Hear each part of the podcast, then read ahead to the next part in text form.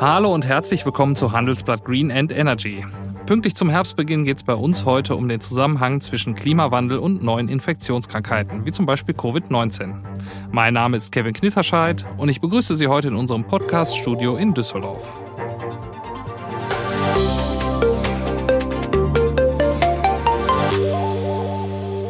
Der Ausbruch der Corona-Pandemie Anfang 2020 hat uns allen vor Augen geführt, wie sehr ein kleiner Virus die Weltwirtschaft durcheinanderwirbeln kann. Auch zweieinhalb Jahre nachdem das Virus zum ersten Mal auf einen Menschen übergesprungen ist, bestimmt es immer noch die Nachrichtenlage. Viele Unternehmen bereiten sich schon mal darauf vor, ihre Mitarbeiter im Herbst, wenn die Infektionszahlen wie erwartet zulegen werden, wieder einmal ins Homeoffice zu schicken. Über das Coronavirus und seine Folgen wissen die meisten von uns mittlerweile ziemlich gut Bescheid. Doch viel zu wenig wird darüber gesprochen, wie es eigentlich kommt, dass uns in immer kürzeren Zyklen neue Viren begegnen. Sei es Covid oder schon vorher bei verwandten Atemwegserkrankungen wie MERS oder SARS in den vergangenen Jahren. Darum wollen wir das Thema in dieser Folge einmal aus einer ökologischen Perspektive betrachten und uns die Frage stellen, macht der Klimawandel uns krank? Die Frage beschäftigt auch die Forschung. So kam zum Beispiel ein Team von der University of Hawaii kürzlich zu dem Ergebnis, dass sich die Gefahrenlage bei vielen Infektionskrankheiten, von denen Menschen befallen werden können, durch die Erderwärmung messbar verschlimmert hat. Warum das so ist und was die Gesellschaft dagegen tun kann, darüber spreche ich jetzt mit Marina Treskova vom Institute of Global Health an der Universität Heidelberg. Sie forscht daran, wie der Klimawandel die Entstehung von neuen Krankheiten und die Verbreitung von bereits Bekannten beeinflusst. Hallo, Frau Treskova. Hallo, danke für Ihre Einladung. Ja, wir sind ja während der Pandemie alle so ein bisschen zu kleinen äh, Virologen geworden. Wir haben die verschiedenen Mutationen verfolgt äh, und auch viele über Epidemiologie gehört. Äh, dass der Klimawandel dabei eine wichtige Rolle spielt, das war aber neu für mich. Warum hört man so wenig darüber? Ja, wahrscheinlich ist es so, dass unsere Gesellschaft bei dem Auftreten einer Pandemie vor allem wenn es sich um eine weltweite Pandemie mit einer so schnellen Übertragung und höheren Morbiditäts- und Mortalitätsraten handelt, alle Ressourcen und Aufmerksamkeit auf die Eindämmung des Ausbruchs und äh, die Bewältigung der Folgen konzentriert. Und daher ist es wichtig, über die Prävention von Pandemien nachzudenken und Kapazitäten aufzubauen, um einen Ausbruch zukünftig nicht einzudämmen, sondern ihn möglichst an der Quelle zu verhindern. Auch lenkt die Pandemie äh, die Aufmerksamkeit der Gesellschaft von anderen wichtigen Themen ab. Das betrifft insbesondere Themen, die nicht oder noch nicht so akut und offensichtlich sind wie eine laufende Pandemie.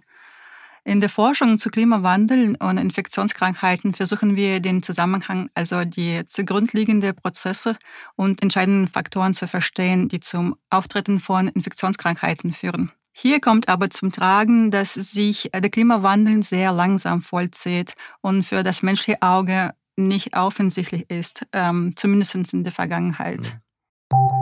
Nach einer kurzen Unterbrechung geht es gleich weiter. Bleiben Sie dran.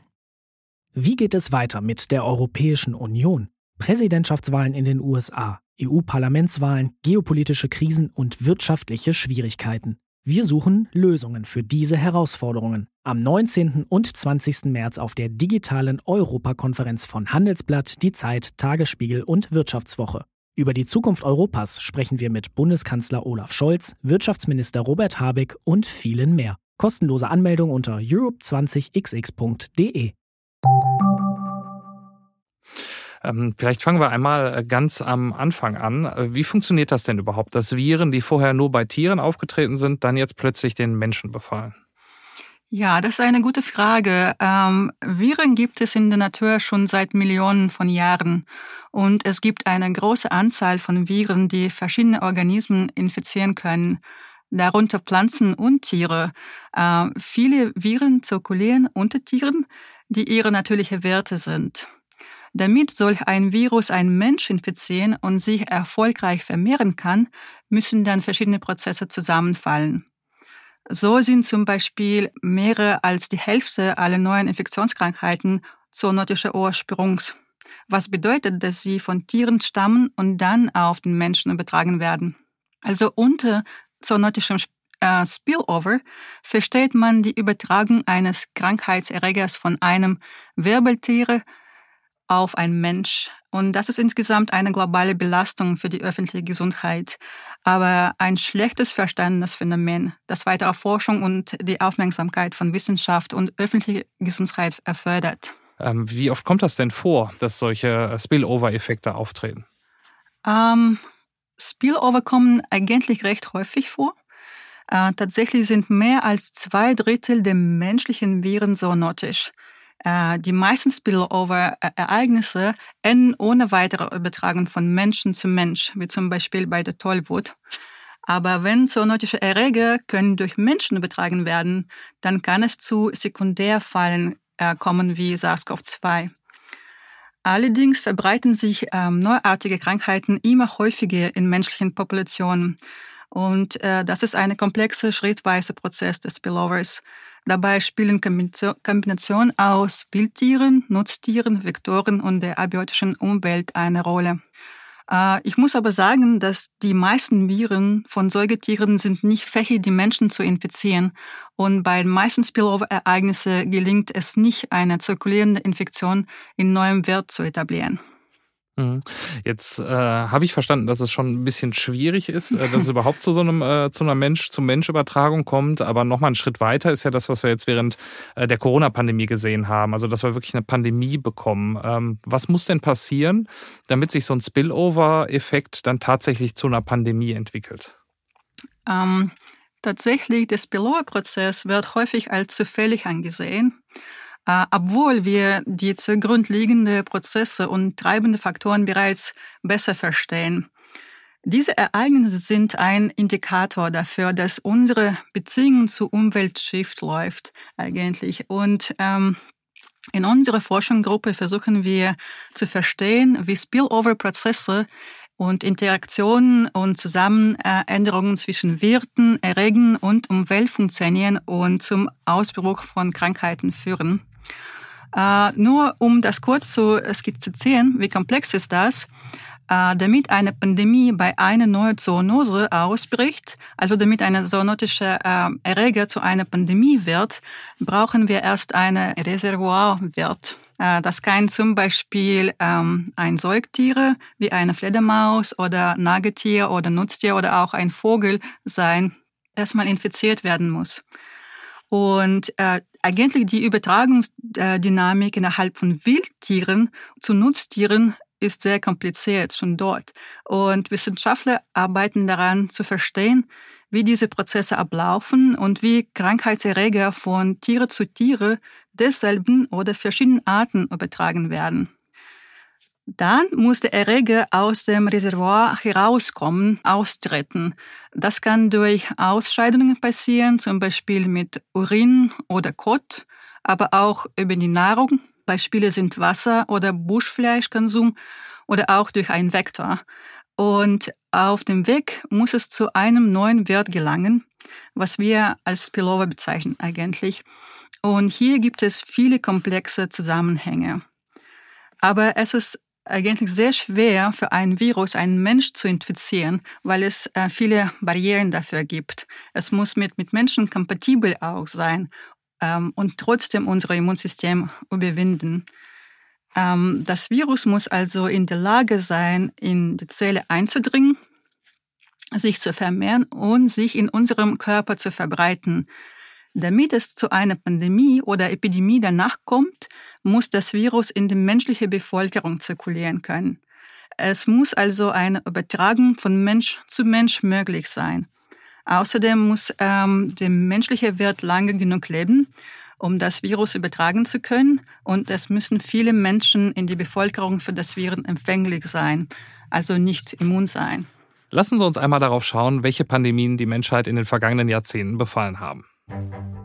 In der Epidemiologie wird zwischen Epidemien und Pandemien unterschieden. Eine Epidemie beschreibt ein zeitlich und örtlich vermehrtes Auftreten einer bestimmten Krankheit. Die Pandemie unterscheidet sich davon dadurch, dass die Krankheit nicht nur in einer bestimmten Region, sondern weltweit vorkommt. In den vergangenen 100 Jahren ist das mehr als ein Dutzend Mal passiert. Da war die spanische Grippe Ende der 1910er Jahre, die Hongkong-Grippe in den späten 60ern bis zur aktuell noch immer anhaltenden Corona-Pandemie. Dabei sind die Opferzahlen oft sehr unterschiedlich. Während schätzungsweise bis zu 50 Millionen Menschen an der spanischen Grippe gestorben sind, waren es bei der Vogelgrippe nur etwa 450. Bei Covid-19 gehen Experten bislang von rund 18 Millionen Toten aus.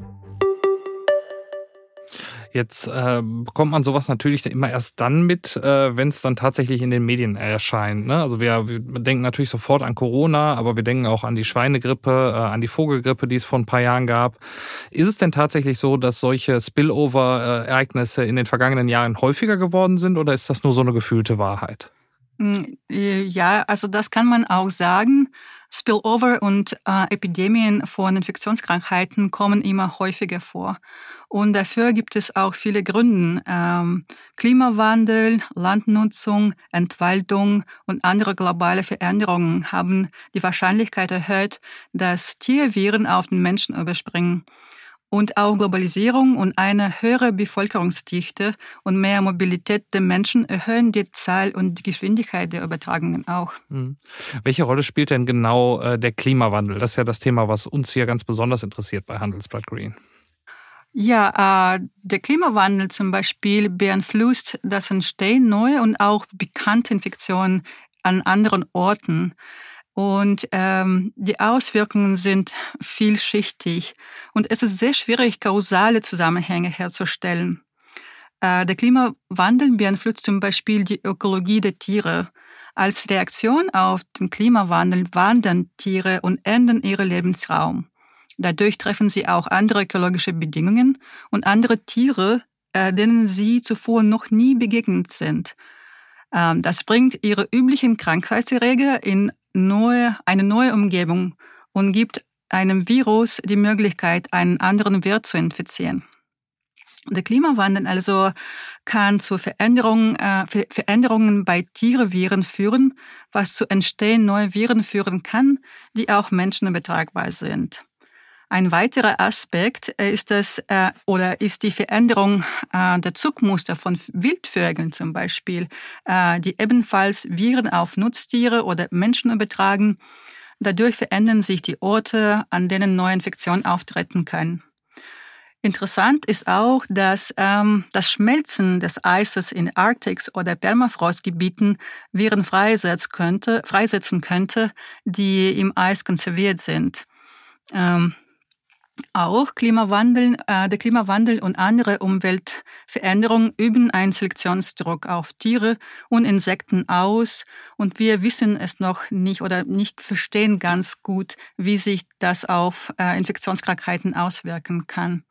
Wir können aber die, die äh, Prozesse untersuchen und versuchen, Muster zu erkennen und über die Wirk äh, Wirkungsmechanismen nachzudenken. Ähm, jetzt sind ja die Schweine und die Vogelgrippe äh, recht glimpflich an uns vorübergezogen. Äh, das Coronavirus hingegen hat unser aller Leben völlig durcheinander geworfen. Ähm, jetzt höre ich, es verbergen sich vielleicht auch noch unbekannte Viren in der Arktis. Ähm, kann man denn sagen, dass äh, mit dem Klimawandel vielleicht auch die Viren immer gefährlicher werden oder ist das nicht der Fall? Es ist schwer zu sagen, ob der Klimawandel Viren gefährlicher macht, also seine Fähigkeit, ein Wirt zu infizieren und zu töten äh, wie schon gesagt, macht der Klimawandel aber ein, einen Spillover wahrscheinlicher. Und das kann dann auch ein gefährlicher Erreger sein, wie zum Beispiel Nipah-Virus mit Mortalitätsrate je nach Ausbruch von 40 bis äh, 75 Prozent. Hm. Außerdem betrifft äh, der Klimawandel besonders gefährdete Bevölkerungsgruppen, in denen nicht nur Infektionskrankheiten auftreten, sondern die Menschen auch nicht damit umgehen können. Äh, das betrifft von allem schlechte öffentliche Gesundheitssysteme und äh, die gesamte Gesundheitsversorgung. Und darüber hinaus führt der Klimawandel zu menschlicher Migration und auch Naturkatastrophen, äh, die die Bevölkerung anfälliger für Krankheitserreger machen, wie wir auch aktuell wieder sehen. Mhm. woran denken Sie da, wenn Sie sagen, wir sehen das aktuell? ja, das kann ich jetzt noch nicht beantworten. Ähm, ich würde sagen, dass also wir können, ähm, wir untersuchen auch äh, Nipah-Viren und andere Viren, die zum Beispiel auf die ähm, äh, Pferde ähm, also übertragen werden können und die höhere Mortalitätsrate bei den Tieren und auch bei den Menschen, die auch mit Pferde zum Beispiel arbeiten, ähm, verursachen. Und aber bei Nipah-Virus, äh, was ich gesagt schon habe, dass die Mortalitätsrate sehr hoch ist, also von 40 bis 75 Prozent.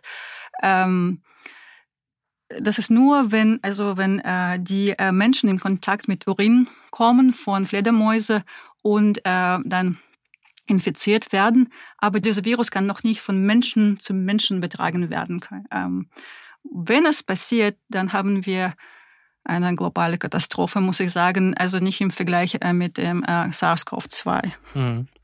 Ja, ich äh, merke immer mehr, es gibt ja nicht nur neue Viren, die jetzt entstehen äh, durch den Klimawandel und durch Spillover-Effekte, sondern es gibt ja auch schon äh, viele bereits bekannte und gut erforschte Krankheiten, die sich äh, ziemlich hartnäckig in der Bevölkerung halten. Wie wird denn deren Verbreitung durch den Klimawandel beeinflusst? Ja, Sie meinten Dengue und Zika genau. und Malaria, ähm, ja, Infektionen. Hm. Ja, es ist schon besser erforscht äh, im Vergleich mit Entstehen neuer Krankheiten. Ähm, und äh, der Klimawandel wirkt sich auf die Ökologie von Vektoren, also wie Mücken und Zecken aus. Und die Temperaturen werden für die Vektor, äh, Vektoren in neuen Gebieten besser. Äh, dort ist dann die menschliche Bevölkerung aber oft anfälliger. Und diese Vektoren äh, sind wechselwarm. Na, und daher ist zu erwarten, dass die Häufigkeit, das Überleben und die Futterungsaktivitäten äh, der Vektoren mit steigenden Temperaturen zunehmen werden. Äh, das gilt auch für die Entwicklungsrate des Erregers. Ähm, und das insgesamt äh, verlängert die Übertragungssaison.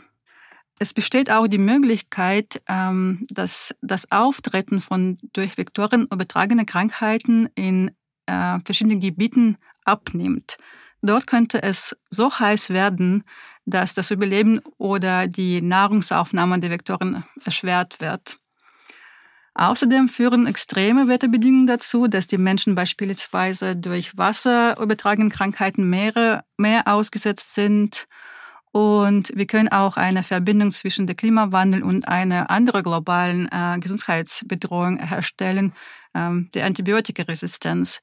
Äh, wenn Sie dran denken, höhere Temperaturen fördern zum Beispiel die Teilung von Bakterienzellen und verlängern den Zeitraum, in dem die Temperatur für die Zeitteilung geeignet ist. Also wir müssen unbedingt Klimawandel und Pandemie der Antibiotikaresistenz zusammenbringen. Im Kampf gegen Pandemien hat sich der Mensch verschiedene Strategien überlegt äh, und eine davon ist die Impfstoffentwicklung. Einen großen technologischen Durchbruch gab es da während der Pandemie bei der sogenannten mRNA-Technologie.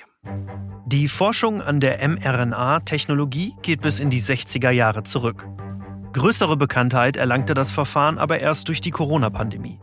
Hier wurden mRNA-Impfstoffe erstmals bei der Bevölkerung eingesetzt. Bei dem Verfahren wird die sogenannte Ribonukleinsäure, kurz RNA, als Botenstoff für den Bauplan eines Virenproteins verimpft. In der menschlichen Körperzelle angekommen, wird das Virenprotein dann produziert und das Immunsystem reagiert. Im Vergleich zu anderen Impfstoffen lassen sich mRNA-Impfstoffe deutlich leichter anpassen. Das macht sie im Einsatz gegen ständig mutierende Viren besonders effektiv. Gibt es denn da äh, auf dem Feld vielleicht auch neben der mRNA-Technologie auch andere Durchbrüche in der Forschung, die äh, wegen derer wir dann hoffen können, dass wir beim nächsten Mal vielleicht besser vorbereitet sind? Ja, es gibt auch äh, zahlreiche technische Fortschritte zur Prävention, äh, die wir als Gesellschaft nutzen können. Äh, wir sprechen normalerweise von Fähigkeiten zur Anpassung und zur Bewältigung äh, Pandemien. Äh, wir können zum Beispiel moderne Hilfsmittel zur Überwachung der Vektoren nutzen. Äh, es gibt moderne Mückenfallen und Apps, die den Bürger Informationen über die Mücken liefern und bei denen mit Hilfe von künstlicher Intelligenz die Daten analysiert werden. Äh, es gibt auch innovativen Ideen zur integrierten Bekämpfung von Mücken, die biologische und chemische Maßnahmen umfassen würden. Auch im Bereich der Diagnostik und molekular molekularbiologischen Technologie, äh, die eine bessere Überwachung ermöglichen, gibt es einen großen Forschungs- und Entwicklungsschub. Äh, aber ich möchte jedoch darauf hinweisen, dass für uns die wirksamste Maßnahme zur Vermeidung von Pandemien und des Auftretens neuartiger Krankheiten die primäre Prävention ist. Also wir möchten an der Quelle ansetzen. Hier müssen wir die Prozesse verstehen, die zur Pandemie führen und dann ökologische und gesundheitspolitische Maßnahmen zu entwickeln, die den Druck auf die Krankheitserreger ähm, verringern. Ähm, zu diesen Maßnahmen gehören der Schutz der Lebensräume und äh, die biologische Vielfalt, die Bereitstellung von Futterstellen für die Reservoirtiere, wie Fledermäuse zum Beispiel, die unter Hungerstress stehen, ähm, sowie verhaltensorientierende Maßnahmen wie die Verbesserung des Wissens über Pandemieprävention in den Gemeinden. Ähm, es ist auch wichtig hier zu sagen, ähm, dass wir nicht erfolgreich weiter existieren können, wenn wir unsere Beziehungen zur Natur nicht verbessern. Äh, wir können zum Beispiel nicht die Fledermäuse einfach ausrotten. Ja, Fledermäuse sind nicht unsere Feinde. Sie äh, erbringen wichtige Ökosystemleistungen, die andere Arten nicht erbringen können, wie zum Beispiel Samenausbreitung, Bestäubung und Insektenkonsum. Also wir müssen mit der Natur ähm, zusammenarbeiten und gesunde Ökosysteme wieder aufbauen. Gilt das auch für die Mücken, äh, die, die ja tatsächlich äh, auch biologisch bekämpft werden? Also fällt uns da das dann leichter, da vielleicht gegen die Tierart vorzugehen? Ähm, meinten Sie da die Mücken noch unterstützen genau. und so? Ähm, gegen Mücken konnte man, also da gibt es mehrere Präventionsmaßnahmen, ja chemisch und auch Verhalten. Also wir können also Verhalten, unsere Verhalten ändern, dass wir weniger äh, Möglichkeiten für Mücken zu äh, verbreiten geben. Und aber da gibt es auch andere äh, Maßnahmen, wie biologische Maßnahmen zum Beispiel, äh, die ähm, genmodifizierte Mücken in die Natur äh, rauszusetzen oder ja, so dass die auch äh, die Wildmücken ersetzen und äh, dadurch zum Beispiel Malaria könnte man präventiv behandeln. Was kann denn die Gesellschaft tun, um solche Spillover-Effekte unwahrscheinlicher zu machen? Also auch wenn wir die Erderwärmung wahrscheinlich jetzt erstmal nicht rückgängig machen können. Äh, ja, ich, ich glaube, wir müssen uns als Gesellschaft äh, die Erhaltung und Prävention des Verlusts der biologischen Vielfalt kümmern. So schaffen wir mehr Hindernisse für die Entwicklung von Viren und deren Übertragung auf den Menschen. Ähm, wir können auch das öffentliche Bewusstsein für die Umweltfaktoren und die Prozesse, die zur Entstehung von, von Pandemien führen, weiter verbessern. Ähm, darüber hinaus ist es auch wichtig, die Pandemieprävention und die One Health-Kapazitäten äh, des Personals im Gesundheitswesen und auch in der Tierhaltung zu stärken. Und auch etwas egoistisch, äh, sollten auch mehr Mittel für die Erforschung und zur Untersuchung und Verhinderung von Spillover-Ereignissen bereitgestellt werden. Auch in unserer Arbeit brauchen wir eine transdisziplinäre Forschung und eine Zusammenarbeit mit mehreren Sektoren. Entschuldigung, eine Zusammenarbeit mit mehreren Sektoren. Und das ist eine Herausforderung aber. Wir brauchen also mehr Motivation von Menschen aus verschiedenen Disziplinen und Sektoren, um dem gleichen Ziel zu, um an dem gleichen Ziel zu arbeiten. Mhm. Und gibt es vielleicht auch Dinge, die der Einzelne tun kann? Also äh, jeder für sich selber, um, um sich vielleicht zu schützen? Wir müssen wissen, welche Infektionen durch Mücken, Zecken, Tierbisse übertragen werden können, äh, damit wir uns richtig verhalten und schnell medizinische Hilfe ins, äh, in Anspruch nehmen können. Aber ich muss sagen, dann jeder Einzelne kann auch versuchen, seinen CO2-Fußabdruck zu verkleinern und sich bewusst zu machen, wie sein eigenes Verhalten zu globalen Prozessen äh, beitragen kann. Ähm, dazu gehört zum Beispiel der Konsum von Produkten, für deren Herstellung Wälder abgeholzt und Flachen für die Landwirtschaft umgewandelt werden müssen. Beispiele dafür sind Palmölplantagen, Futtermittel für Fleisch und Milchtiere und so weiter. Also wir müssen uns auch äh, der uns umgehenden Tierwelt bewusst sein und versuchen, sie nicht zu belasten, indem wir ähm, auch in Wasser- und Nahrungsressourcen äh, wegnehmen. Wenn wir zum Beispiel über die Ökotourismus nachdenken, sollten wir überlegen, welchen Krankheitserreger wir uns aussetzen können und umgekehrt, welche Krankheitserreger wir in das Tiersystem übertragen können.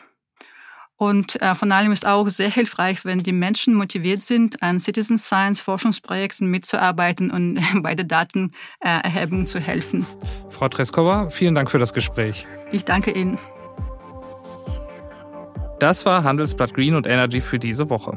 Sie wollen bis zur nächsten Folge und darüber hinaus über Energiethemen auf dem Laufenden bleiben? Dann abonnieren Sie jetzt unser Handelsblatt Energiebriefing. Jeden Freitagvormittag bekommen Sie diesen Newsletter aus der Handelsblatt-Redaktion direkt in Ihr Postfach. Anmelden können Sie sich über handelsblatt.com und den Reiter Newsletter ganz oben auf der Seite oder Sie klicken den Link zur Anmeldung in unseren Shownotes an. Bis zum nächsten Mal.